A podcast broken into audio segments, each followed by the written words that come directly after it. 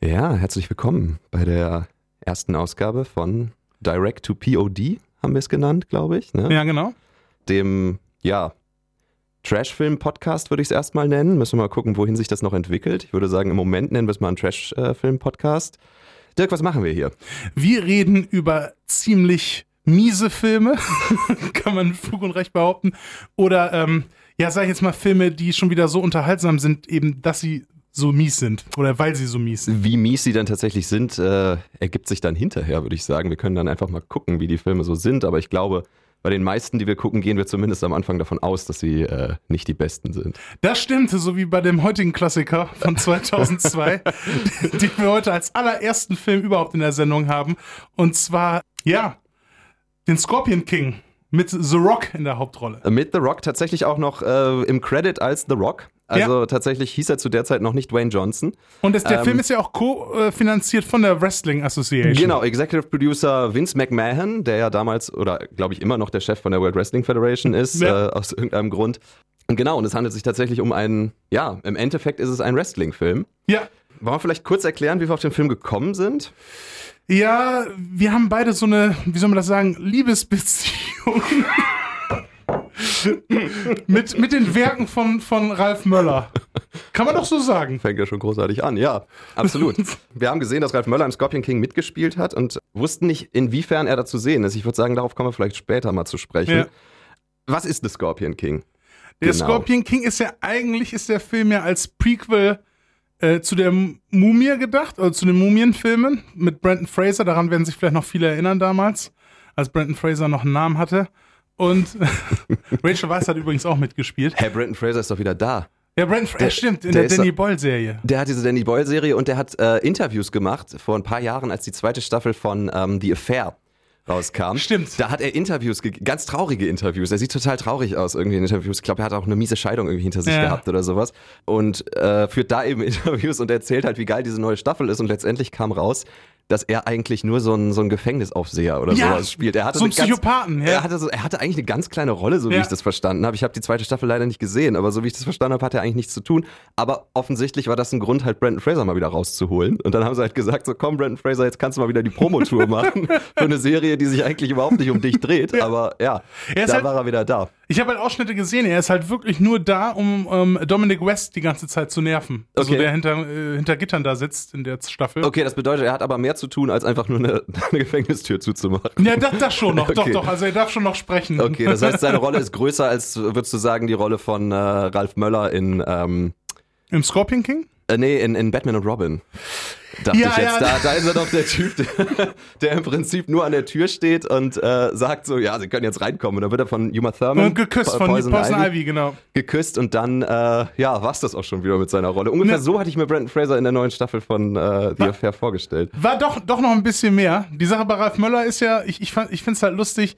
dass sich Ralf Möller offensichtlich selber nicht mehr erinnern kann, in welchen Filmen er mitgespielt hat. Es, es, gibt ja eine Fernsehshow, die heißt Gefragt gejagt, von der du ja auch ein Riesenfan bist. Oh ja, großer Fan, ja. Wo Ralf Müller einen Gastauftritt hatte und äh, in der prominenten Sendung. In der genau. prominenten mhm. Sendung, genau, gegen die Jäger dann angetreten ist und eine der Fragen im, im Vor in der Vorrunde, muss man ja noch sagen, war, wie heißt die Irrenanstalt im Batman-Universum? Und die Sache ist, Ralf Müller hat ja in der Irrenanstalt, in der Irrenanstalt halt selber mit einem der Wärter halt da gespielt. So also im Arkham Asylum war er halt einer der Wärter. Richtig, du hast recht. Und er hat sogar noch drei Möglichkeiten zu antworten. Und ja. ich weiß gar nicht mehr, antwortet er falsch? Ja, ja. Er, nee, er, er sagt weiter.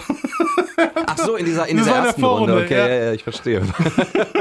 ja gut, das ist aber auch fies. Ich meine, der hat so viel gedreht, ne? Ja, total. Der hat sogar schon äh, Screen Actors Guild als äh, bester Nebendarsteller gewonnen, erzählt man sich in Recklinghausen. Ja, das hat er in seinem Region, also bei einem regionalen Fernsehsender da erzählt, dass er für, ja. für seine Darstellung Gladiator für den Screen Actors Guild Award besten Nebendarsteller ausgezeichnet worden ist. Das stimmt nicht so ganz. das stimmt nicht so ganz, ja genau. Ähm, der Screen Actors Guild ging tatsächlich an den besten Cast Und beim besten Cast werden zumindest bei Wikipedia immer so die ersten sechs, sieben vielleicht aufgeführt irgendwie. Und da war er leider nicht mehr drunter. Er war halt nicht bei den größten Sprechrollen im Film. Das muss man Das ist das Problem, genau. Obwohl er ja gar nicht schlecht war in, in Gladiator, aber äh, er hat keinen Preis gewonnen, soweit ich das verstanden habe. Obwohl er natürlich gerne, wenn man so auf Instagram guckt, auch noch heutzutage auch noch so Fotos so postet von der Oscar-Fete, wo er da Leuten den, Oscars den Oscar geklaut hat und meinte, wir haben gewonnen, wir haben gewonnen. Ich meine, ist ja auch vollkommen in Ordnung. So. Ich meine, wenn er an einem Film mitarbeitet, haben ja auch dann also irgendwie wenn alle ich in gewonnen. Gladiator wäre und auch so eine eigentlich noch relativ große Rolle hätte, dann würde ich, glaube ich, auch de, den Leuten irgendwie Mhm. Russell Crowe den Oscar aus der Hand ziehen und sagen, hier, ich habe den besten Hauptdarsteller gewonnen. Also das kann, das kann ich noch einigermaßen nachvollziehen. Ähm, ja, wir waren bei Brandon Fraser. Entschuldigung, wolltest du noch was sagen? Gar nicht so schlecht, war oder eigentlich ganz gut. Ne? Von Ralles Seite ist eigentlich noch eine gute Überleitung zum Scorpion King wieder, weil da war er tatsächlich ja auch gar nicht so schlecht. Er hat halt den Gehilfen von dem Hauptbösen gespielt, also Ja. quasi mit die zweitgrößte Bösenrolle, muss man Mhm. schon ganz klar sagen. Und das hat er eigentlich ganz ordentlich gemacht. Er sah halt aus wie ein etwas muskulöserer Schafar. Also Er sah aus wie Jafar, ja, ja, genau, deswegen. Also ich habe auch schon gesagt, irgendwie, dass da hat er eigentlich Pech, dass Disney quasi den Film jetzt nicht mehr als Vorbereitung für diesen Live-Action-Aladdin gesehen hat, Ja. weil äh, als Jafar hätte er sich sehr gut gemacht. Ich glaube, das hätte die Leute auch ins Publikum gezogen, mehr als Will Smith. ja, So als, als wegen, Genie. Als Genie, genau, so von wegen hier. Ralf Möller als Genie wäre natürlich auch großartig. Aber, ich wäre an Bord. ja, ich auch, auf jeden Fall. Ähm, nein, aber ich meine, als, als Jafar hätte er sich, glaube ich, ganz gut gemacht. Vielleicht sollten wir kurz drüber reden, worum es beim Scorpion King geht. Und Ja. die Ehre würde ich dir überlassen, weil ich ähm, nicht so ganz aufgepasst habe, ehrlich gesagt. Du bist auch, ganz ehrlich, du bist ja auch nicht so der Fantasy-Film-Freund. So, das ist wahr, das ist wahr. Ich gucke sie, aber ich passe irgendwann nicht mehr auf und dann weiß ich nicht mehr genau, worum es geht. Also du weißt manchmal gar nicht, warum die Charaktere manchmal irgendwo hinlaufen, über mehrere Staffeln oder über mehrere Filme. Genau, und deswegen bin ich der perfekte Co-Host für einen Filmpodcast. ja, perfekt. Ja, nee, ähm, ja, Scorpion King ist halt mehr oder weniger die Prequel zu den Mumienfilmen, aber wirklich nur ganz lose, weil im Die Mumie 2 war ja The Rock dann Endgegner zusammen mit diesem Imhotep, glaube ich, der damals von ähm, Arnold Vosloo gespielt wurde in der Reihe. Und, und die haben dann Der gegen dann Brendan auch Fraser. nie wieder irgendwo war, ne? Le- Oder hat er noch was gemacht? Der hat noch was gemacht und ich muss sagen, ich finde es schade, dass er nicht noch mehr gemacht hat, weil zum Beispiel hat er in Blood Diamond, hat er diesen Söldneranführer gespielt, wo auch Leonardo DiCaprio in seinem Team unterstellt war und der sich dann nachher von ihm dann ab, abspaltet und dann mit Jimon Huso dann diesen Blutdiamanten sucht. Und der dann nachher zum Bösewicht wird. Und das hat er sehr gut gespielt. Ich fand die Darstellung damals halt auch gerade im Zusammenspiel mit Leonardo DiCaprio sehr gut. So, und deshalb hat mich das gewundert, dass Arnold Vosloo so wenig in letzter Zeit gemacht hat. Der hat auch noch, in noch der Staffel, in der vorletzten Staffel Bosch, glaube ich, dann noch einen der Bösen Ach, gespielt. Ja. gut, das ist ja noch nicht so lange her. Nee, noch also. nicht so lange her. Aber der hätte immer so ein Gesicht gehabt, wo ich gesagt hätte, da wäre noch mehr drin. Ja, aber ist er denn tats tatsächlich dann durch die Mumie bekannt geworden oder war Schon. er schon? Schon. Weil so wie er aussieht, hätte ich mir vorstellen können, dass der auch so in so 70er-Jahre-Serien oder sowas mal was gemacht hat. Aber ich glaube, der Kann war noch einen sein. Ticken jünger, ne? Ja, der war da noch einen Ticken jünger. Bei Ja. der Mumie musste ja ungefähr gleich alt gewesen sein, so um den Dreh wie Brandon Fraser. Ja. Trifft sich übrigens ganz gut. Die Mumie ist ja, glaube ich, gerade 20 Jahre alt geworden. Ja. Hat gerade den 20. Geburtstag gefeiert. Deswegen Ja. trifft sich das sehr gut, dass wir jetzt über Scorpion King reden. Zumindestens, zumindestens die Neuverfilmung. Das, äh, ja, ja, klar. Ähm, Boris Karloff-Version ist wahrscheinlich, nee, wer war das damals? Doch, ich glaube, Karloff hat auch die hat Mumie ja auch die gespielt, Mumie mal oder? gemacht, ja. Ja, egal. Ja, erzähl weiter. Ja, und kommen wir zurück zum Scorpion King. Versuchen wir es nochmal. Der Scorpion King ist ein Prequel zu den Mumienfilmen und in der Mumie 2 kommt er ganz am Ende mal vor, auch schon The Rock. Äh, relativ gut dann mit seinem Oberkörper CGI-technisch dann auf so einen Scorpion-Körper gemacht. Richtig gut. Also war, Stimmt. ich sag mal so, da sieht man der CGI so ein bisschen die Zeit an oder halt auch ein bisschen so die Faulheit der Leute, die dahinter gesteckt haben. Auf jeden Fall war es jetzt nicht, nicht so ein weiter Wurf. Und da haben sich die Leute halt gedacht, trotzdem, ach, machen wir doch zu diesem Charakter ein Prequel. Ja, aber, aber äh, Moment, ist der Scorpion King auch noch im dritten Mumienfilm Nein, dabei? Nee, das, nein. das ist der Jet Li-Film. Das ist der Jet ne? Li-Film, wo dann auch auf einmal Rachel Weisz Maria Bello ist. Ach ja, stimmt, Ja. genau. Ja, Ah. Menschen verändern sich, ne? Ja, ist halt so. Aber ähm, ja, okay, also der Scorpion King, der Scorpion King ist ein Böser in, Die der Mumie Mumie 2, 2, aber nicht im Scorpion King. Nein, genau, weil das ist ja die Vorgeschichte dazu und wir kommen gar nicht zu, in dieser Vorgeschichte, das kann man schon spoilern, wir kommen gar nicht zu diesem Teil, wo er halt negativ wird oder wo er halt irgendwie mit diesem Fluch belegt wird, dass er halt irgendwie dann am Ende in der Mumie 2 das ist, was er ist. Dazu kommen wir nicht, vielleicht weil die Leute auch gedacht haben, vielleicht, wenn der Scorpion King gut ankommt, machen wir noch ein paar mehr Teile. Man Oh, weiß das es ist vielleicht ein ganz guter Moment, um mal kurz einzusteigen, Dirk. Ich habe mich im Vorfeld mal ein bisschen informiert. Okay. Was meinst du, wie viel Fortsetzungen der Scorpion King tatsächlich bekommen hat? Ich glaube, er hat eine bekommen, aber die war schon nicht mehr mit The Rock. Vier. Ach du Er Heilige. hat vier Fortsetzungen. Er hat vier Fortsetzungen. Das ist wirklich, in keinem von denen spielt The Rock mit. Ja, natürlich nicht. Äh, aber es spielen immer wieder Wrestler mit. Im Ach so. zweiten ist, glaube ich, Randy Couture zu sehen, der ja auch in, in Ja. Expendables zum Beispiel war und so.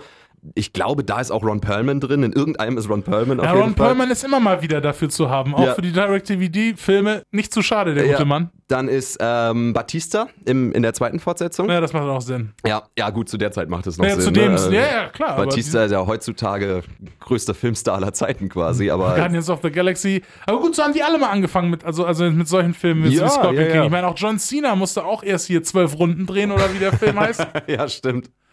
Oder Fred, der Film. Kennst du Fred, der Film? Nee, kenn ich nicht. Ich kenn auch ist The so ein, Marine. Fred ist so ein ganz schlimmer YouTuber, der seine Stimme einfach immer so hoch gepitcht hat. Und das ist im Jahr 2007 oder sowas super angekommen. Ja. Da fanden die Leute es total geil. Ist aber natürlich in Spielfilmlänge ganz schrecklich. Ja. Und äh, das, da haben sie drei Filme tatsächlich von gedreht, wo einfach nur dieser Junge die ganze Zeit schreit mit hochgepitchter Stimme. Und, John Cena, äh, ich, ich habe den Film nicht verstanden. Ich habe natürlich auch nur Ausschnitte davon gesehen, aber John Cena kommt halt irgendwann zum Beispiel aus so einem Kühlschrank gestiegen und packt sich diesen Fred dann und wirft den irgendwie durch den Raum und währenddessen schreit er. Und ja, da musste er sich natürlich auch erstmal ein bisschen entwickeln dann, bis er dann irgendwie auch gerade sein, seine Humorbasis sozusagen Ja. gefunden hat. Ja. Ähm, Batista, genau, ist dann in der zweiten Fortsetzung und dann danach ist noch eine schöne Fortsetzung mit Lou Ferrigno. Ach, ach, mit dem Hulk. Mit dem Hulk, genau, selber. Ich, ich weiß gar nicht, ob er die Hauptrolle spielt. Er ist auf jeden Fall am größten auf dem Cover, weil, glaube ich, alle anderen einfach nicht bekannt sind. Ja. Auch der Hauptdarsteller wahrscheinlich. Der Hauptdarsteller, ja, ich glaube, der Hauptdarsteller zieht sich tatsächlich durch. Also der Hauptdarsteller von den weiteren Fortsetzungen von äh, Scorpion King ist immer der gleiche, nicht The Okay. Rock, sondern irgendjemand anders. Und dann sind immer irgendwelche Wrestler eben noch dabei, beziehungsweise äh, Muskelmänner so in, im letzten Fall. Das ist ja das Walking Tall Prinzip, wo der erste Teil halt auch mit The Rock war und dann die anderen beiden Teile waren noch, glaube ich, da mit Kevin Sorbo. Das waren tatsächlich die Fortsetzungen Ja, ja, dann, ne? Ja, ja. stimmt. Gut, ich meine, Kevin Sorbo ist natürlich der logische Ersatz für, für The Rock. Das ist, das ist ja ganz klar. Also wenn ich jemanden suchen würde, der für mich The Rock übernimmt, würde ich als erstes Kevin Sorbo anrufen. Nämlich erstmal diesen 15 Jahre älteren Mann Genau, wo waren wir? Ja, bei den Fortsetzungen. von Scorpion King. von Scorpion King. Und, dann den kam, Film, um den es hier eigentlich geht. Und dann ne? kam, äh, kam noch eine Fortsetzung von Scorpion King, aber da hat niemand mehr mitgespielt. Äh, also da kannte ich zumindest irgendwie niemanden mehr. Es ist auch eigentlich relativ uninteressant. Also ich finde es nur ganz, ganz interessant, dass da halt immer wieder diese Mhm. ganzen Wrestler oder Muskelmänner halt reingesetzt wurden. Allerdings jetzt, wo wir wissen, dass das ja offensichtlich Wrestling-Filme waren, Ja. ne, äh, macht es halt vollkommen Sinn, dass die Natürlich. da reingesetzt wurden. Randy Couture zu pushen war, glaube ich, auch sinnvoll irgendwie damals. Zweiter Film, zweite, also erste Fortsetzung von Scorpion King, übrigens Musik von Klaus Badelt. Oha. Ja, der ja, glaube ich, relativ bekannt ist in der Zusammenarbeit mit Hans Zimmer. Der hat, glaube ich, auch an, an äh, Flug der Karibik und sowas mitgeschrieben. Also, Ja. was ganz interessant ist, weil Was macht der was bei macht der bei Scorpion King 2? Ja, ja. ich mich, ne? Beziehungsweise Scorpion King 2 Untertitel Die Mumie 5. Also, Nein, und, nein, nein, da, da, doch. Haben die das da wirklich hingeschrieben? nein. Achso, ey, Moment mal, Moment mal, das, das hätte ich dem Franchise durchaus zugetraut. Ja, ja, klar, natürlich. Aber ich meine, ne, wie gesagt, so diese, dieser fünfte Film von so, einem, von so einem Franchise, irgendwie da halt Klaus Badelt an die Musik Ja. zu setzen, ist irgendwie merkwürdig. Aber Ja. so gut kenne ich Klaus Badelt. Zumindest auch ist, nicht, wenn das Ahnung. Franchise so verlaufen ist, wie es verlaufen ist. Ich Mhm. meine, da, bei Marvel-Filmen heutzutage wird sich da keiner wundern, wenn irgendwie der fünfte Film von so einem angesehenen Menschen auf dem ja, das Musikstuhl ist, hätte. Das ist natürlich die Frage. Ich weiß jetzt nicht, was, was Scorpion King eingespielt hat. Ob die wirklich erfolgreich waren oder ob der eine Film erfolgreich Ich glaube war. nicht. Ich kann es nicht sagen. Ich meine, der Film war immerhin vom Regisseur von Die Maske. Ja? Achso, ja, und, und ah, wie gut. Also, Ich meine, wer kann ja froh sein, dass er nicht vom Regisseur von Die Maske 2 gemacht worden ist. ich weiß nicht, vielleicht war es sogar der gleiche Regisseur. Hat gesagt, jetzt hole ich mir Jamie Kennedy ins Boot. Jamie Kennedy als Scorpion King, das würde ich auch mal gerne sehen. Kennst du diese, diese ähm, äh, Silvester-Sendung, die, diese New Year's-Sendung, die Jamie Kennedy äh, moderiert? Nee. Das ist, da gibt es so einen Zusammenschnitt auf YouTube, den gibt es bestimmt noch irgendwo. Das eskaliert einfach alles vollkommen. Jamie Kennedy hat überhaupt keine Ahnung, was er sagen soll. Ne? Es geht, alles geht drunter und drüber und dann im letzten Moment, quasi als sie runtergezählt haben, sagt er, so und jetzt wünsche ich euch ein frohes neues Jahr und eine schöne Party und sowas, ne? Und tschüss. Und im Hintergrund fangen die Leute an, sich zu prügeln. Hauen sich auf einmal Leute das Gesicht ein. Jamie Kennedy sagt währenddessen so, und ich wünsche euch ein schönes neues Jahr. Okay, kommen wir zurück zum Scorpion King. Wo waren wir? Also, es Wir ist, waren- es ist ein Ja. Also, ist- es was ist- muss The Rock tun? Ähm, The Rock gehört eigentlich so einer Söldnertruppe bei, so wie ich das noch so in Erinnerung habe von gestern Abend, als wir ihn gesehen haben. Und die wollen eigentlich so einen Auftrag da übernehmen, irgendwie so eine, ähm, Magierin oder Wahrsagerin oder was es da Eine sein Seherin. soll. Eine Seherin, Eine Seherin, wird da so mhm. genannt, ähm, umzubringen, weil die so nach Dorf, also weil so eine Dorfgemeinschaft irgendwie Angst davor hat, was sie für einen Einfluss ausüben kann. Und im Nachhinein kommt da natürlich raus, als The Rock sie dann umbringen möchte, dass das eigentlich eine sehr gutherzige, natürlich auch wunderschöne Frau ist, Natürlich. die man eigentlich retten muss aus dem Fängen von dem eigentlichen Hauptbösewicht, dessen Namen ich jetzt schon wieder nicht weiß. Äh, Clive Owen. Clive Owen für Arme kann man da sagen. Ja, also so genau. ein bisschen sah er so aus. Oh, ich habe mir den Namen aufgeschrieben. Er hieß Men, Mem, oh nee, ich, Memlord habe ich mir aufgeschrieben, aber ich glaube, so hieß er nicht. Aber irgendwie so ähnlich hieß er. Er hieß Menlon oder sowas. Ähm, Oder hieß The Rocks Charakter so? Ich weiß es auch. Nein, nein, nein. The Rocks Charakter hieß Ma Ma Matthias. Nee, irgendwie so. Matthias, Atthias, irgendwie sowas. Ja, und, Und der, der Böse heißt äh, Memlord. Wahrscheinlich, irgendwie sowas in der Art. Ja. Und ähm, uns wird direkt im Vorspann erzählt, dass er der krasseste Schwertkämpfer der Welt ist. Ja. Wenn ich das richtig verstanden habe. Memnon, ja. Memlon. ja Mem, Mem, Memnon. Mem, Mem, Memnon. So, jetzt habe ich sie. Memnon, aufgemacht. okay. Memnon. Dann war Memlord doch nicht äh, ganz richtig. Und äh, dass er der krasseste Schwertkämpfer der Welt ist, erkennt man vor allem daran, dass er mit seinen Schwertern Pfeile abwehren Ja. kann. Was natürlich krass ist, weil der Scorpion King, also der noch nicht der Scorpion King ist, Entschuldigung, Spoiler, aber The Rock hat offensichtlich die stärksten Pfeile der Welt. Ja. Denn The Rock schießt einen Pfeil und äh, ich weiß nicht, sind diese Pfeile magisch? Das habe ich nicht ganz verstanden. Auf jeden Fall sind diese Pfeile sehr, sehr stark. Weil sie schießen einen wirklich so zurück. Also man muss jetzt wirklich dran denken an, an Max Payne 2 damals, wenn man da rumgeballert Bestes hat. Spiel wie des weit, Jahres. Mhm. Bestes Spiel des Jahres ist Max Payne 3, aber egal. Ähm, wenn man da rumgeballert hat, Ja. äh, in Zeitlupe und so, und die Leute sind meterweit geflogen, meterweit so. Das ist ein Mist dagegen, was The Rock mit seinen Pfeilen da in dem Film schon in den ersten fünf Minuten Kampfszene abzieht. Man muss sich das so vorstellen, der schießt seinen Pfeil ab und Leute fliegen mit dem Pfeil durch den Raum, durch das Fenster, über den Berg, in ihrem Tod. So muss man sich das Zwei Kontinente weiter und explodieren.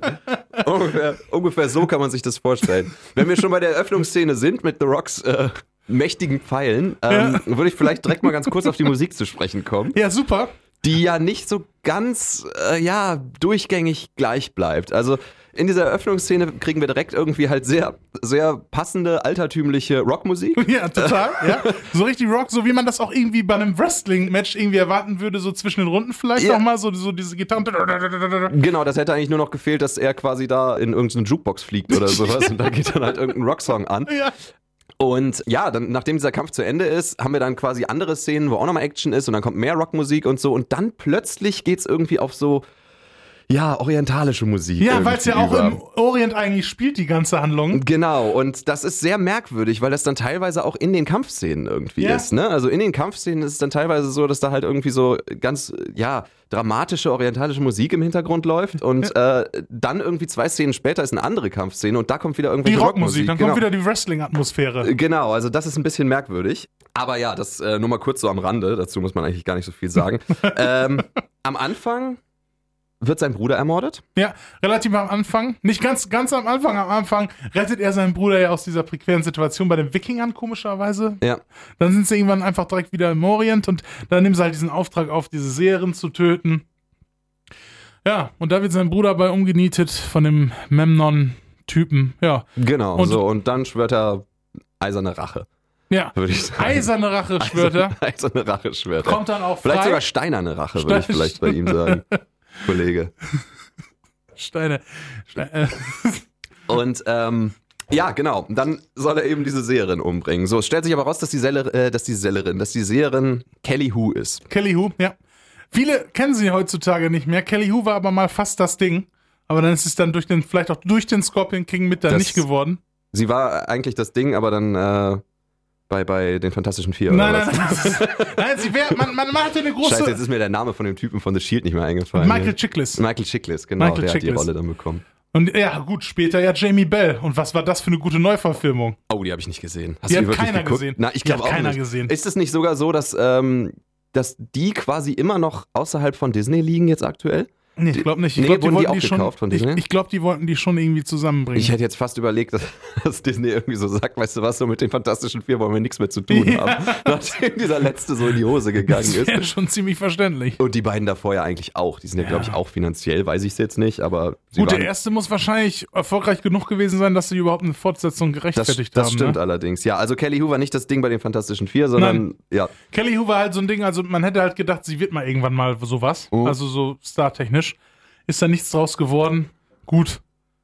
Bei so einer Rolle wie im Scorpion King konnte sie jetzt auch nicht so wirklich glänzen, außer mit äußeren Reizen. Ja, Ja. gut. Und darauf war ja auch so der eine kleine Rolle in so einem großen Film. Ja, das ist Nein, eigentlich war ihre Rolle relativ groß. Was hat sie denn sonst gemacht? Also Nash ähm, Bridges. Nash Bridges. Nash Bridges. Nash da ist sie Bridges war die tatsächlich Don- ziemlich Don lange dabei Johnson-Serie, gewesen. richtig? Ja, war die Don Johnson-Serie auch mit Sheesh Marine damals, mit Jeff Perry. richtig, Ja. ja. Ja, ja, ja, genau. Und da war sie dann quasi seine. Sie war ein Teammitglied. Sie war ein Teammitglied, okay. Ich Relativ verstehe, lange ja. auch. Also war schon eine Zeit lang dabei. Und Ja.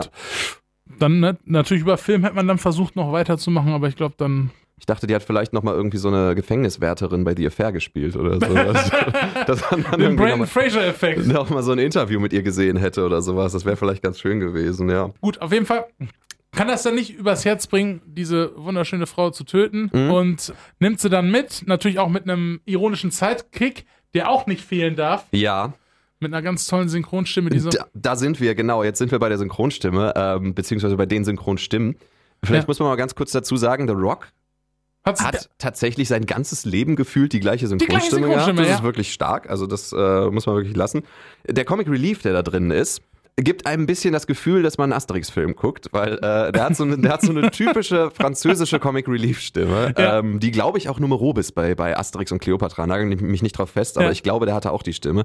Sehr nervig.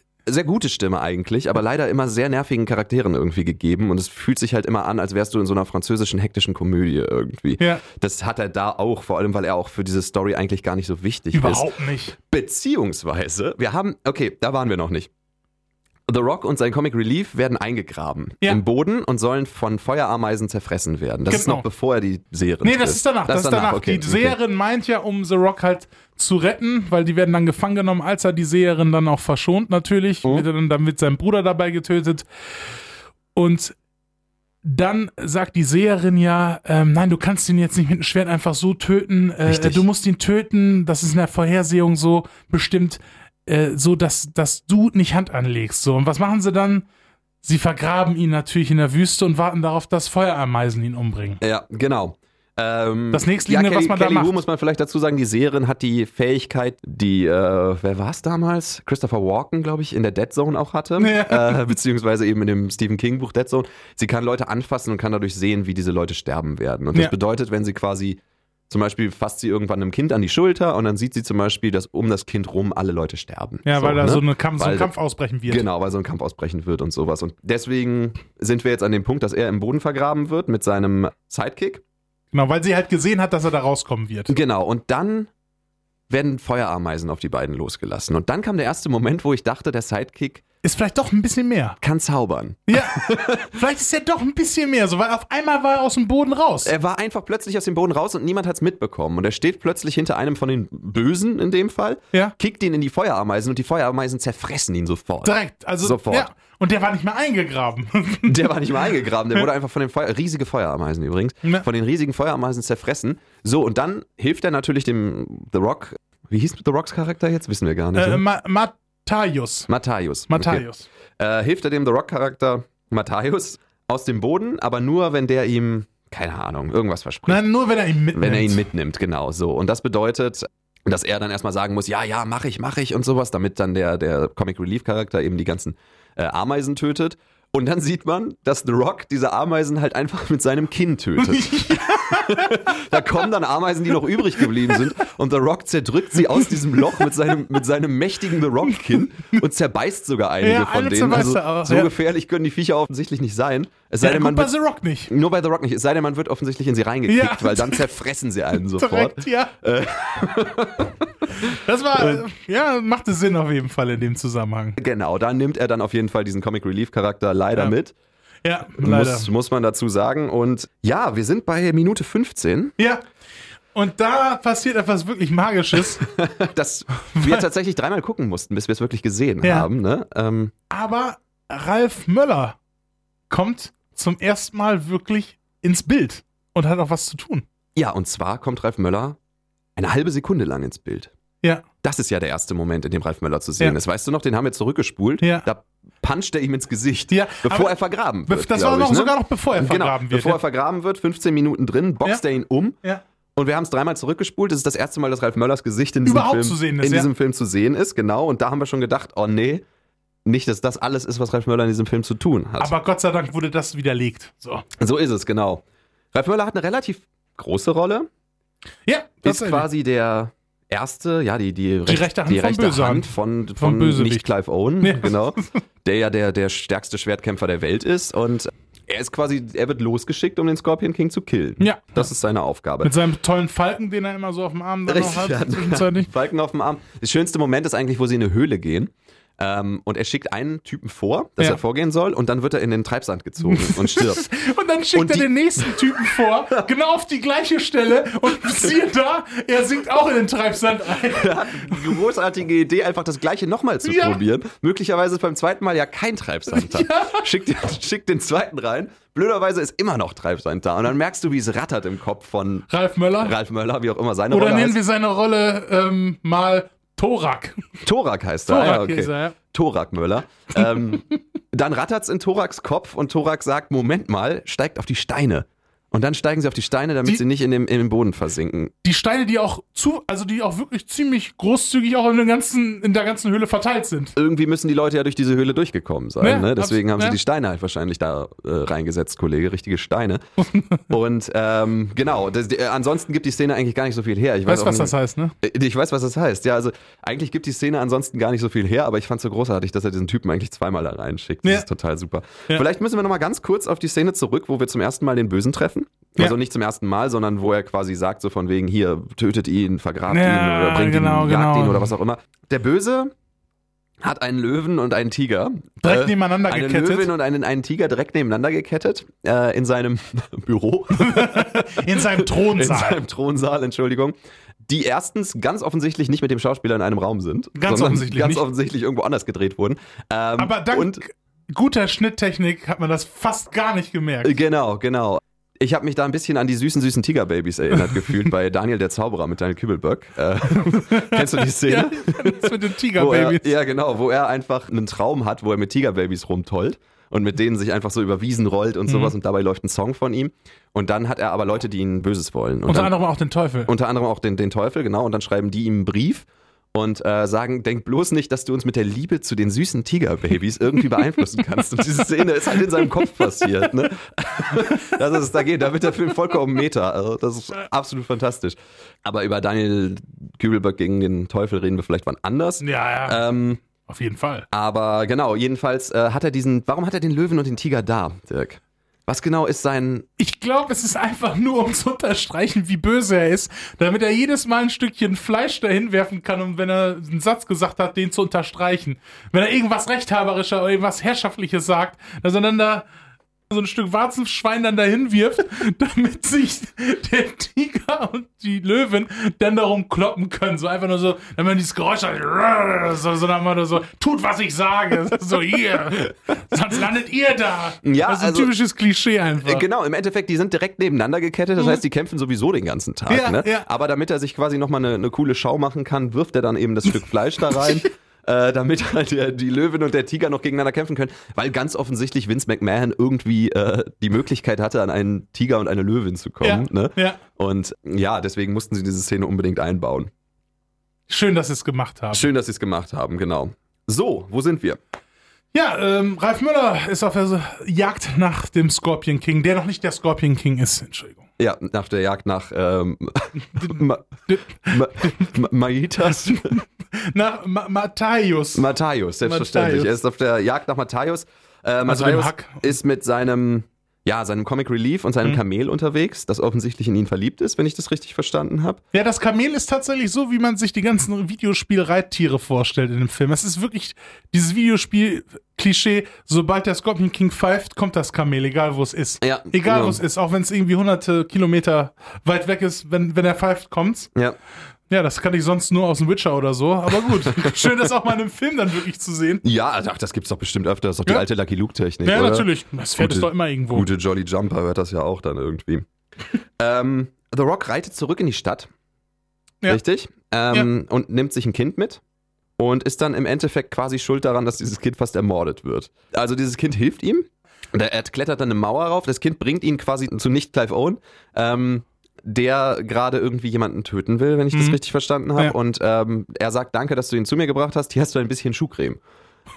Glaube ich. Vielleicht ist es auch ein Stein, der so ähnlich heißt wie Schuhcreme. Vielleicht habe ich das falsch verstanden, aber er gibt ihm, er gibt ihm etwas. Er gibt ihm einen Stein. Ja. So. Und nicht Clive Owen erwischt ihn dann, erwischt dieses Kind dann mit dem Stein und sagt dann, hey, du hast geklaut. Dich werden wir jetzt auch töten. Äh, Wenn ich das richtig verstanden habe. So, das bedeutet, hätte er ihm den Stein nicht gegeben, hätte er sich gar nicht darum kümmern müssen, Ja, Kollege. nee, Jedenfalls äh, soll dieses Kind umgebracht werden und er schießt einen Pfeil und verhindert nee das. natürlich. Ja. Und dann flieht er. Richtig? Ja, er nee, er kämpft erstmal gegen die Leute Ja, und dann natürlich. flieht er. in einer ewig langen Szene, die sehr unspannend sind. Ja. Oder ähm, auf jeden Fall immer mit sehr vielen Wrestling-Elementen auch drin, natürlich. Mit vielen Wrestling-Elementen, genau wie das damals so war. Dann kommt er wieder zur Seherin. Die Ja, Seherin genau. badet gerade. Da, da, da, das ist ja so, er flieht ja dann irgendwie über so einen höher gelegenen Raum, springt ja dann zusammen mit irgendwie zwei Wachen, die ihm hinterher äh, springen. Oder besser gesagt, Ralf Möller schubst sie doch hinterher und sagt, Ralf Möller schubst die hinterher und sagt doch so, so hinterher. Ja, stimmt. Er ist im Harem vorher. Genau, er ist im Harem. Er ist im Harem und Er da ist ist äh, wahrscheinlich nicht die erste, aber vielleicht eine der ersten Verwendungen der The Rock Augenbraue im Harem. Weil Also- sie so hochzieht. Genau, da das ist, äh, gebt einfach mal Dreamworks Augenbraue ein, dann werdet ihr wahrscheinlich ungefähr sehen, wie es auszusehen hat. ähm, das ist so, was, was jeder Dreamworks-Charakter auf jedem Cover immer macht. Ja. Irgendwie müssen wir Me Mega Mind und wie sie alle heißen irgendwie. Machen immer die gleiche eine Augenbraue hochgezogen. Das macht er da im Harem, weil irgendwie dann tausend Frauen auf ihn zukommen und So sagen, dem oh, ah, wir du haben so selten Herrenbesuch hier und sowas. Ja. Und dann zieht er die Augenbraue hoch, dann kommt aber leider Ralf Möller rein. Ja, und, und, Und- vermasselt ihm die Tour. Ja, genau. Und er springt eben von diesem, von diesem Balkon und Ralf Möller schubst zwei Leute hinterher. Torak. zwei Leute Thorak hinterher. Möller, ja. Aber nur er landet im Fenster. die Genau, anderen und die beiden anderen klatschen aufs Dach. daneben, genau, sind Und tot. er fällt runter und trifft Die Seherin wieder. die in der Badewanne liegt. Und dann kommt das Beste, sie fliehen nämlich offensichtlich durchs, durch den Durch Abfluss. den Abfluss fliehen die. Also der Abfluss ist offensichtlich groß genug, dass er sie beide dann halt dass da so, so eine, so eine Rockkante offensichtlich durchpasst. Ja. Genau, fliehen sie. Der alte Ant-Man-Trick irgendwie, dass sie durch, den, durch den Abfluss fliehen. Und ab da ist dann quasi Kelly Hu, äh, die Seherin, eben auch auf seiner Seite. Genau. Ne? So habe ich das richtig verstanden. Ab genau. da sind die halt dann auch in die ganze Zeit dann auch zusammen unterwegs. Ja, genau. So ist das. Und zwischenzeitlich hat man dann noch ein Intermezzo mit Bernard Hill, den viele vielleicht auch noch aus Herr der Ringe kennen, König Theoden. Das war ja 2002 so, das war kurz nach, oder es war genau zur gleichen Zeit eigentlich wie, äh, ja, nicht wie die Herr der Ringe Trilogie, das müsste so zusammen mit, glaube ich, die zwei Türme vielleicht rausgekommen sein, so Ja. im gleichen Jahr. Ähm, 2000, was war das? 2002 Zwei? war, müsste, genau, waren sogar die zwei Türme noch. Ja. Das passt ja, das war dann das Jahr von Bernard Hill. Ne, die zwei Türme und, Und- dann noch der Scorpion Und der King. Scorpion King. Ja, Bernard Hill spielt eine komische Rolle, Mhm. finde ich, weil er nicht wirklich wichtig ist für Er ist einfach irgendwas. ein Forscher, er ist ein Wissenschaftler, irgendwie der. Na, er ist ein Zauberer, so wie ich das verstanden habe. Also aber jetzt auch kein guter. Er wirkte für mich so ein bisschen wie der Zauberer Tim aus, ähm, aus äh, wie heißt es hier, die Ritter der Kokosnuss, Ja. der äh, im Prinzip völlig unspektakulär eigentlich war. Im Prinzip kommen sie zu ihm ins Labor und er forscht die ganze Zeit Ja. an irgendwas. Er ist aber für nichts wichtig Nee. so richtig. Er ist für die Geschichte völlig Beim uninteressant. Endkampf macht er noch ein bisschen ja, was. und beim Endkampf, und dann kommt's nämlich, dann plötzlich kann er irgendwie zaubern und kann sich dahin beamen Ja. oder sowas. Ne? Plötzlich explodiert irgendwo hinten was und dann kommt er und sagt, hier, da er dann lasst mich vorstellen, ich bin der Zauberer, man nennt mich Tim. so nach dem Motto. Da wird er dann doch noch nützlich. Da so. wird er doch noch nützlich, genau. Stimmt, aber ansonsten hat Bernard Hill eigentlich nichts zu tun Nee, darin. ne? überhaupt nicht. Also es ist ein total perfectly underused Bernard Hill. Ja, genau.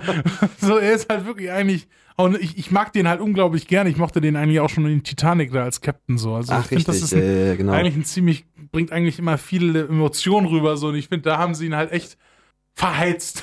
Aber ich meine, ich glaube, im Scorpion King ist so gut wie jeder verheizt. Also von daher. Ja, also die Rolle sollte bestimmt auch irgendwas. Ich glaube nicht, dass sie gedacht haben, so von wegen Bernard Hill, den kriegen wir, dem schreiben wir jetzt irgendeine Quatschrolle Ja, oder ja. sowas. Ich denke schon, dass die Rolle halt da sein sollte, Ja. aber naja, so richtig sinnvoll war es nicht. Wer auch ein bisschen in der Luft gelegen hat, was das angeht, war ja Michael Clark Duncan, der auch mitgespielt hat, sogar nachher sogar eigentlich mehr oder weniger so sowas wie die zweite Hauptrolle. Muss man ja ganz ehrlich sagen. Ja, die zweite ja, Hälfte ja. des Films. Er wird dann irgendwann, er ist auch am Anfang schon da. Ja. Ne? Er ist schon mal am Anfang da. Als die Söldnertruppe von The Rock da den Auftrag bekommt. Genau, da ist er in diesem Dorf, Was ich dann nachher dann natürlich auch rächen will äh, an diesem Bösewicht, der auch die Serien benutzt hat. Genau, Ähm, genau. Im Endeffekt endet das Ganze so, The Rock kommt dann eben zurück in, in dieses Dorf, Hm? trifft da auf Michael Clark Duncan und Michael Clark Duncan ist stinksauer.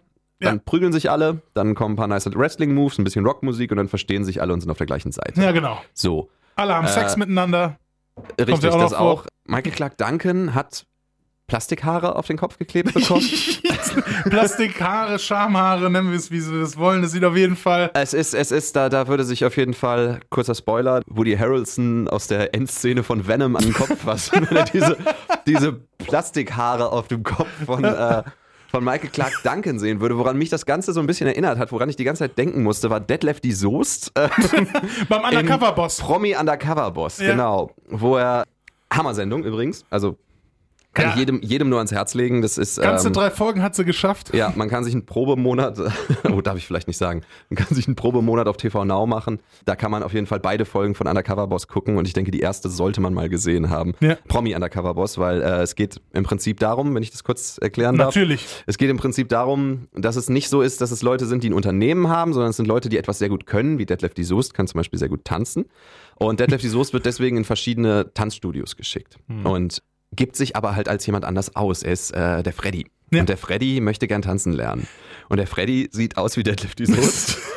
Nur mit, einer- einem buschigen Bart. Mit, mit einem buschigen, dicken, buschigen, Buschigen Bart, Bart. ins Gesicht geklebt und Bisschen dicker gemacht. und Plastikhaaren auf dem Kopf Ja. geklebt, ne? Im Prinzip das. Dann haben sie noch ein bisschen was unter die Kleidung getan, Ja. damit er dicker aussieht, aber er ist ganz offensichtlich der der Lefty Soest. Also ganz offensichtlich. Wenn man den Mann schon mal gesehen hat, weiß man das. Und der Ja. schönste Moment ist eigentlich, dass er zu so einem kleinen Mädchen geschickt wird, die gerne tanzen möchte, aber sie hat wohl Herzprobleme Mhm. irgendwie. Und äh, deswegen ist das alles relativ tragisch und er geht quasi in diesen Kindertanzkurs mit rein. Er ist natürlich 18 Köpfe größer als jeder andere in diesem Tanzstudio, was klar ist, er ist erwachsen, die anderen sind Kinder, aber er dadurch sticht er natürlich raus und dann sieht man erst recht, dass es natürlich Detlef die Soest ist. So, aber dann kommt das Beste. Und zwar tanzt er dann da, muss natürlich so tun, als könnte er das überhaupt nicht. Und dann setzen sie sich hinterher zusammen, er und das kleine Mädchen. Ja. Und er redet halt darüber, dass er auch schon Probleme gehabt hat und der, dass er auch irgendwann nicht wusste, ob er weitermachen kann. Und er sagte halt so, und manchmal saß ich einfach da und habe mir gedacht so, weißt du was, Detlef, äh, Freddy, ähm, Und dann also- ist das auch so inszeniert, so, Ja, so, wo er sich da so verspricht, so mit der Kamera und dem- dann wird es auf einmal so Zeitlupe, kommt diese Musik so, so Ja, genau. oh mein Gott, jetzt hat er sich fast verraten. Jetzt hätte er sich fast verraten und dann hat, kriegt er aber genial die Kurve und sagt so, äh, Freddy natürlich, Detlef manchmal auch, ich bin so durcheinander. das ist so großartig. Ja, sie kriegt das natürlich nicht mit. Ne? Also ich meine, ist alles echt? Alles echt? Alles echt, Alles nicht echt. gestellt. Sie kriegt das natürlich nicht mit, sie hat das nicht gemerkt und sowas und sie geht dann hinten irgendwie sich umziehen oder so und er setzt sich mit der Mutter zusammen und sagt zwei Worte und die Mutter fasst ihm direkt an die Hand und sagt, Detlef, ich hab dich erkannt. Das ist, das ist einfach fantastisch. Also wirklich kann ich nur empfehlen. Es gibt auch eine zweite äh, Folge mit Angelo Kelly, glaube Ja. ich, ähm, wo er dann so zu Straßenmusikern geht, die offensichtlich hinterher auch nicht wissen, wer Wer er ist. ist, ja, das ist halt so die Sache bei diesen Leuten so, ne? Wenn du einen von der Kelly Family nimmst, wenn es jetzt nicht gerade Joey Kelly ist, seien wir da mal ehrlich, ich kann es jetzt hier sagen, kein Schwein weiß, wie die anderen aussehen. So, und selbst wenn die dann. Naja, Maite halt noch, ne? Ja, Maite gut. Kelly hat offensichtlich eine Schlagerkarriere. Gut. Ne? Ähm. Aber ich, ich meine, so einen großen Teil von denen weiß man halt nicht mehr, wie sie jetzt aussehen. Ja, So, ja, ich ja, weiß genau. nicht mehr, ich kann mich nicht mehr daran erinnern, wie die damals zum großen Teil aussehen. Ja, ja, ja, genau. Ähm, und wenn du dann so jemanden da hinschickst, so, und oh, der nimmt dann seine Verkleidung ab, so, und die sagen, sitzen dann da und so, ja, okay. So, du? Ja, ist irgendwie so ein, so ein Schlagersänger, oder? Keine Ahnung. also von daher, komisch, dass das Format dann nicht weiter gelaufen ist. ja. Auf jeden Fall an die Haare habe ich mich so ein bisschen erinnert gefühlt. Ähm, apropos Haare. Harem. Ähm, Michael Clark Duncan Smooth. tut so, als würde er dem Harem angehören. Ja. Äh, verkleidet sich als Haremsdame. So kommen sie nämlich ins, äh, in das Fest von dem Bösewicht. So kommen sie, genau, Ende. so kommen sie in die Festung von dem äh, Bösewicht, von nicht Clive Owen.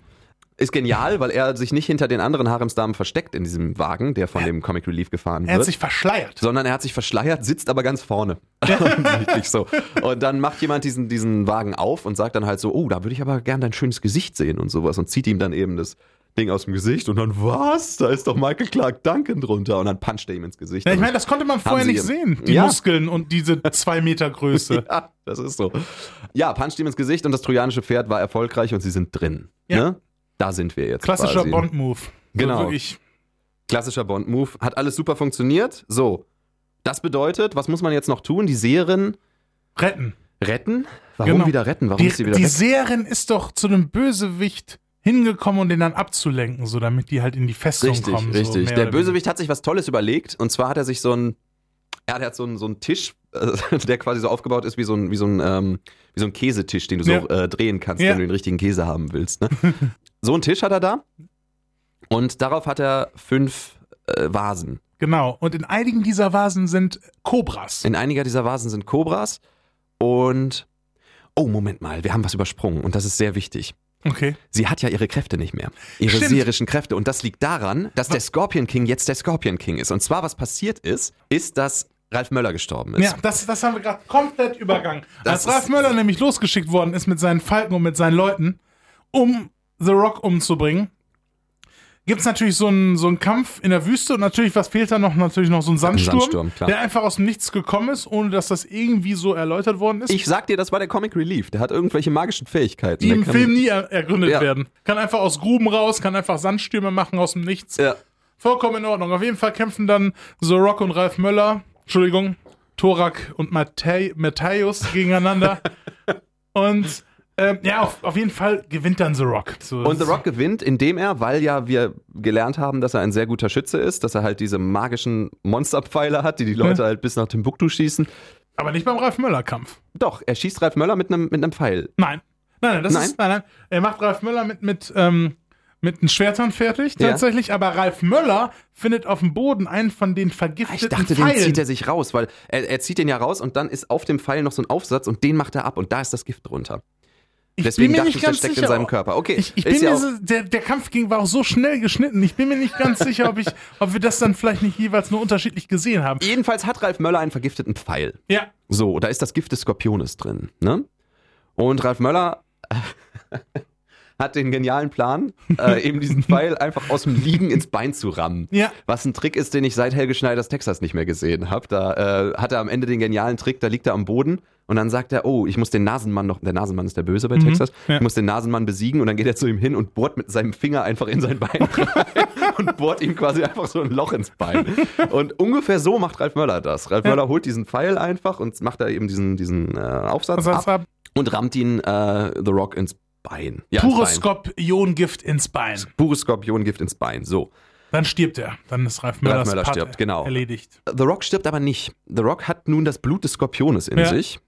Offensichtlich nicht das Gift, sondern das Blut des Skorpiones. Äh, und trägt das Blut des Skorpiones in sich und ist deswegen quasi der Scorpion King, aber nur, wenn die Seherin ihm ihre Kräfte gibt. Ja. Das bedeutet, die Seherin hat ihre Kräfte an Ralf Möller, nein, an, an The Rock, An The Rock. an The Rock gegeben und er ist ab jetzt der Scorpion King. Also ohne Ralf Möller hätte es den Scorpion King nie gegeben. Ohne Ralf Möller hätte es die Mumien-Trilogie nie, obwohl doch die Mumie 1, aber die Mumie 2 Zwei hätte nicht es nie gegeben. gegeben. Das Ja. stimmt, ja. Das heißt, wir haben Ralf Möller zu danken für die Mumie 2, bei der ich mich nicht mehr erinnern kann, ob sie gut war. Mäh. Einigen wir uns auf Mäh. Gut, trotzdem, danke Ralf an der Stelle. Ja. Danke Thorak, würde ich sagen. Genau, so, das bedeutet, er ist jetzt der Scorpion King, Ja. was auch immer das bedeutet. Er ist Ja. auf jeden Fall, er hat jetzt die Macht des Skorpiones. Sie kann nichts mehr. Sie kann nichts mehr, aber das weiß der Böse ja noch nicht. Das weiß der Böse noch nicht, aber er will es testen. genau. Und deswegen stellt er diese fünf Vasen eben auf diesen leckeren Käsetisch und sagt, hier, du musst in zwei der Vasen reingreifen. Es sind nämlich zwei Kobras. Nee, Hm. oder, nee, nee, es sind zwei ohne Kobra. genau, So. die anderen sind alle mit Kobras. Genau, das genau. ist und das. sie muss halt mit der Hand über diese Dinger gehen und muss dann eben gucken, ob da eine Kobra drin ist oder nicht. Und beim ersten Mal hat sie Glück. Beim ersten Mal ist sie dann tatsächlich beim richtigen, äh, bei der richtigen Vase. Und beim zweiten Mal. Beim zweiten Mal ist eine Kobra drin. Ja. Was aber egal ist, weil sie die Kobra quasi einfach auf ihn hält Ja, und dann, ihn dann damit bekämpft. Also das war dann auch gar nicht so wichtig. Gut, in dem Moment kommt allerdings The Rock rein. Ja.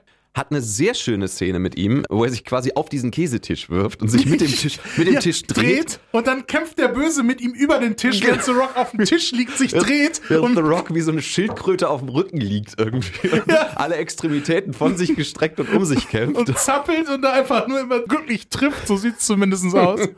Nach einem Schwertkampf sah es nicht aus, aber ja, auf jeden Fall ähm, kämpfen die. Es gewinnt auch keiner. Ne?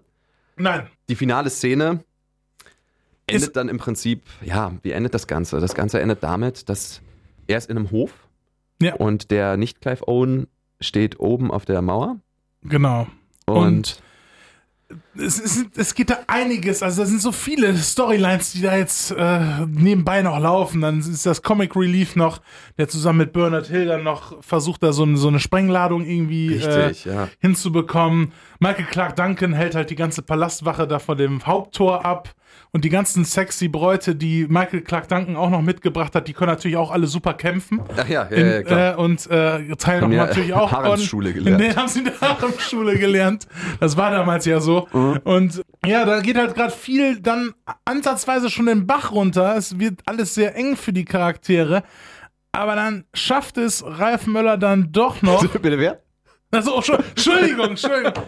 Er liegt mir so auf der Zunge, was soll ich sagen? Da schafft es The Rock aber dann doch noch im richtigen Moment noch einen Pfeil in seinen Bogen zu spannen. Ja. So, jetzt, jetzt ist spannend, weil das heißt ja eigentlich nichts, weil der andere ist ja Der der nur deswegen der beste Schwertkämpfer der Welt, weil er all diese Pfeile abwehren Genau, kann. wie ein Jedi, So. so. Genau. Und da wird's dann kompliziert. Und das bedeutet, er muss quasi all seine Scorpion King Kraft bündeln, Ja, die er jetzt hat. die er jetzt hat, genau. Und trotzdem schneller sein als seine Schwerter. Ja. Und dann passiert genau das und der Film ist zu Ende. Das stimmt. Kann man, kann man, kann man eigentlich so zu, äh, zu Ende bringen. Er, er trifft natürlich den Hauptbösen dann so mit diesem Superpfeil, dann direkt in die Brust, so ins Herz. Und natürlich, und wir haben ja gerade am Anfang schon gelernt, die Pfeile sind eh ganz besonders, fliegt der Bösewicht dann komplett über die Mauer wieder meterweit, Max Payne, Matrix-Style. Und im gleichen Moment schafft es auch das Comic Relief, diese Sprengladung halt zu zünden. So, und alles geht da so in die Luft um die herum. So, die Bösen werden halt alle in die Luft gejagt, Ja. mehr oder weniger. Und der Hauptböse wird gerade mit diesem Pfeil darüber geschossen, als die Explosion um ihn herum halt auch entsteht, sondern wird er halt quasi doppelt gekillt. So, weißt du, so, so richtig genau. übertrieben mit Pyrotechnik nochmal alles rausgehauen, so ein Overkill. So. Genau, stimmt. Du hast währenddessen hast du Bernard Hill und den Comic Relief, die halt quasi vor der Explosion einfach wegspringen. Was mich so ein bisschen an diese Szene aus Machete erinnert hat, wo er in diesem Haus drin ist und er, er springt quasi aus dem Fenster, also unten im Erdgeschoss, Ja. und dann wird das Haus in die Luft gejagt und er springt so quasi zwei, zwei Zentimeter von diesem Haus weg und konnte sich dann noch retten. Ne? Ungefähr so hat sich das äh, angefühlt und Bernard Hill sieht aus wie äh, Homer Simpson auf der Süßigkeitenmesse. ja, diese, diese, Bombe quasi. wo, die Leute- wo Hummer noch hier das Soda-Getränk nimmt, dann die Süßigkeiten reinschmeißt. Also, nehmt das hier Süßigkeiten-Freaks! Entweder streuen sie Zucker auf den Sellerie oder sie fliegen raus. Ah, ich glaube, ich habe noch ein paar Tic-Tacs in der Tasche. Die süße, süße Kö. Die süße Köst, genau. Die sind Ja. abgeschweift. Wir Naja, sind, ja, sorry. Ähm, ja, wir sind äh, quasi am Ende, genau. Bernard Hill und der Comic Relief haben das Ganze in die Luft gejagt. The Rock hat den Typen getötet, den Bösen, den besten Schwertkämpfer der Welt. war nicht gut genug. Ja. Und äh, dann habe ich nicht mehr aufgepasst. Dann Ähm. war der Film zu Ende, glaube ich. Ja, die Sache ist dann natürlich, muss es dann noch für alle Charaktere dann gut ausgehen im Endeffekt. Ne? The Rock kommt dann mit der äh, Zauberin zusammen, wo mit der Seherin, die übrigens gar keinen Namen hat. Die heißt nur die Seherin im ganzen Film. Ist das so? Das ist so. Steht das auch beim, beim, beim Cast, oder Das was? steht auch beim Cast hier gerade. Sie Bei einem, bei, einem, bei einem DB steht dieses, dieses The Sorceress. Die Seherin. Das war so.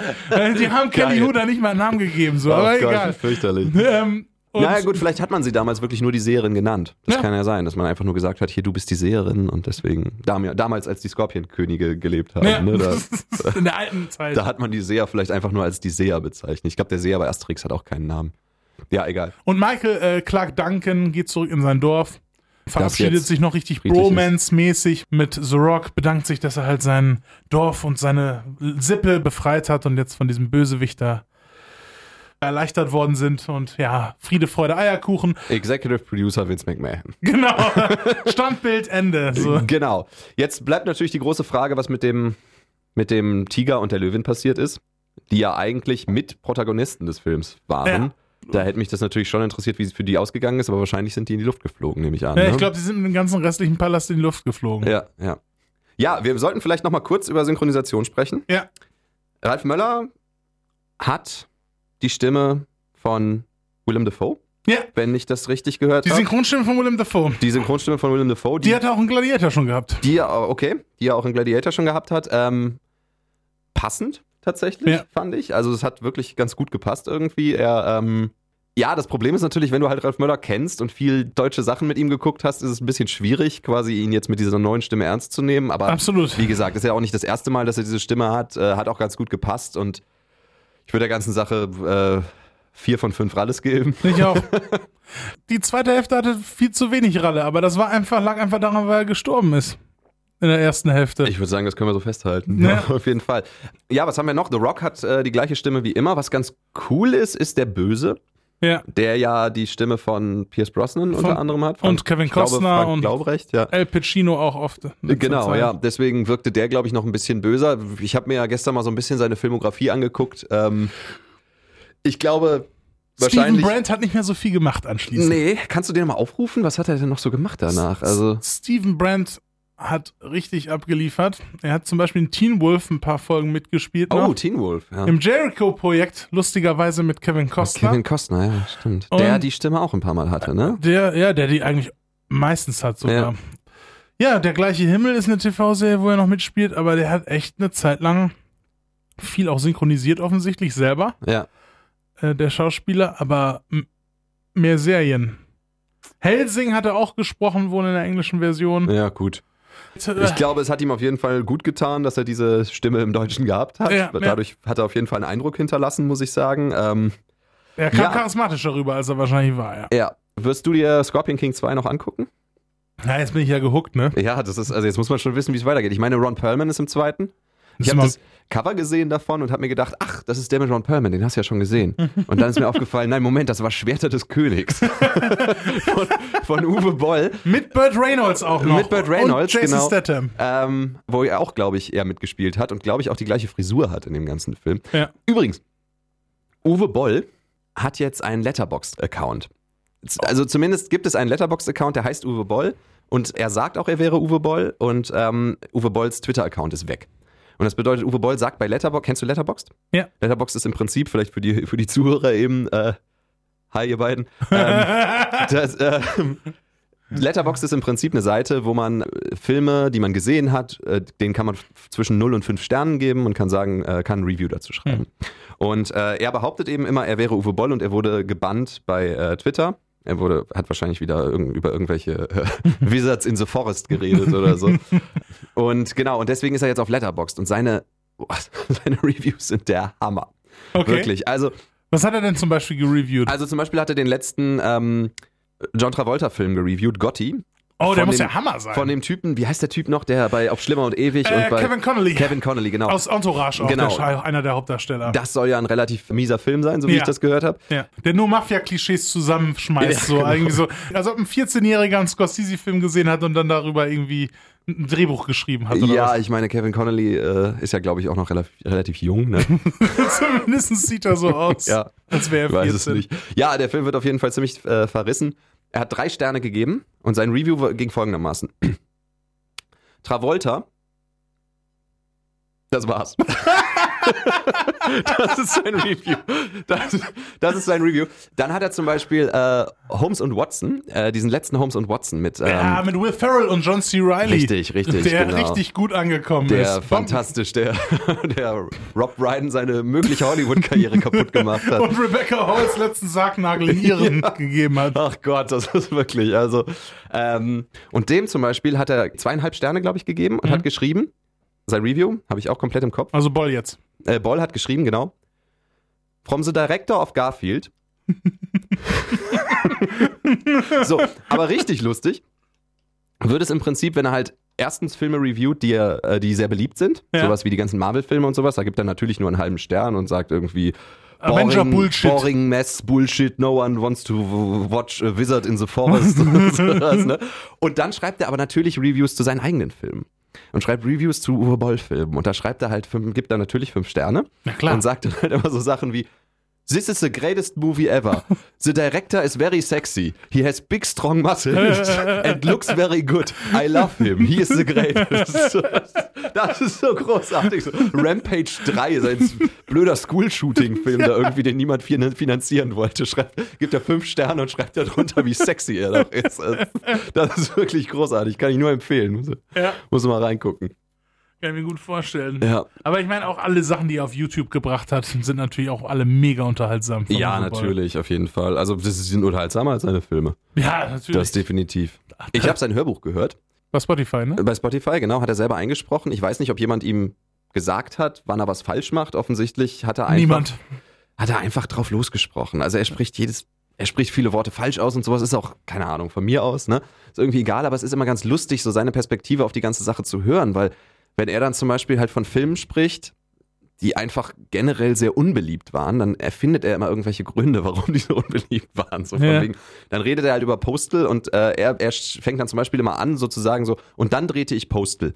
Der Film war super. Sagt er so ganz objektiv Ja. einfach immer so. Sagt er zu, zu der Hälfte seiner Filme, sagt er immer, der Film war super. Aber dann war es dann so, dass die Leute halt, dass, er, dass der Film einfach zu edgy für die Leute war. Ja. Weißt du? Die sind alle aus dem Publikum gegangen, weil denen das zu krass war, dass da die ganze Zeit Leute erschossen Ja, ja, wurden. genau, und das war sowas, so ne? subtil, der Film war war, der Film war offensichtlich objektiv super, habe ich äh, gehört, habe ich mir sagen Ja, lassen. ja. Aber der war zu edgy für Der die war Leute. zu edgy. Ja, das ist halt blöd immer, ne? Nein, wenn die Leute, also gerade bei so einem Film wie Postal, da, da werden eine, manche Sachen einfach nach dem dritten Mal ansehen auch erst. Ja, ja, ja. Mit Wenn Ralf Möller übrigens. Mit R natürlich, Mit so Ralf schließt sich der Kreis. Ja, das ist quasi das, das, äh, das Arrested Development der, der Filme, würde ich sagen. Man Ja. muss es ein paar Mal, man muss ihn ein paar Mal gesehen haben, um die ganzen subtilen Nuancen in diesem Film Absolut. Zum. Beispiel wie das mit, ähm, mit den Terroristen, die sich im Flugzeug da streiten, bevor sie ins World Trade Center fliegen. Sehr Solche. Mhm. sehr, sehr witzige Szenen auf jeden Fall drin. Fantastisch, ja. Ähm, ja, ja. Äh, an dieser Stelle natürlich Grüße an Uwe.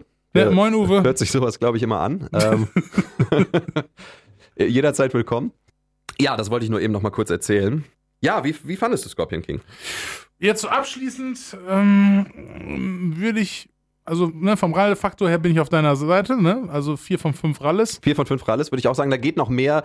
Kommen wir bestimmt noch mal irgendwann zu. Aber es war auf jeden Fall mal eine ordentliche Portion Ralle bekommen. Das würde ich Ja. auch sagen, ja. Ja, sonst ähm, muss ich sagen, die IMDb-Wertung von 5,5 Sternen, da kann ich mich jetzt nicht so anschließen. Mhm. Ich hätte da durchaus auch noch ein paar weniger gegeben. Ein paar weniger, okay, ja. Ähm, keine Ahnung, vielleicht drei von, von zehn.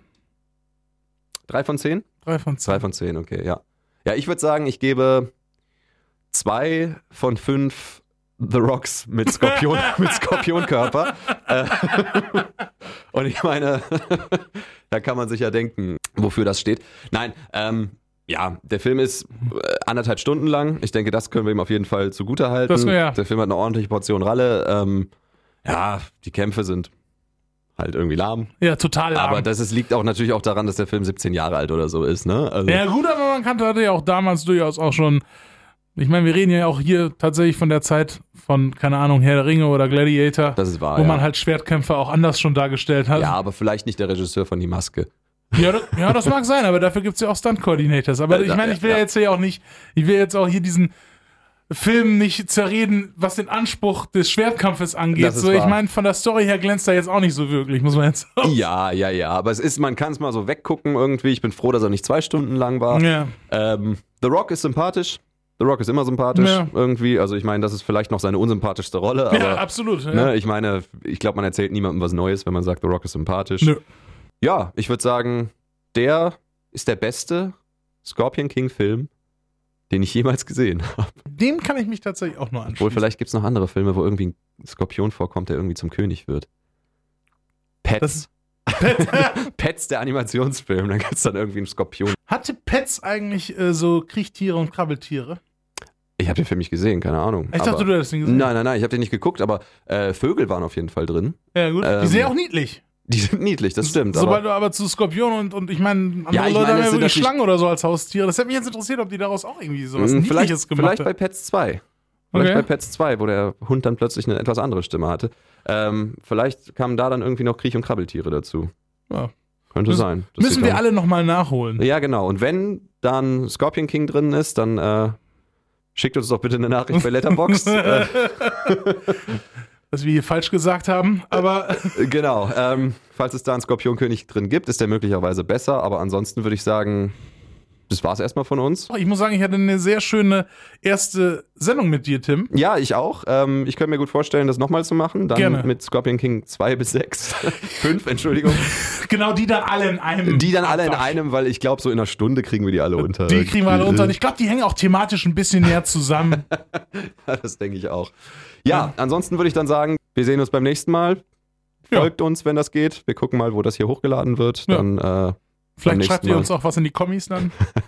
genau, schreibt uns sonst was in die Kommis und äh, wir sehen uns dann im Chat, würde ich sagen. Bis zum nächsten Mal. Bis dann.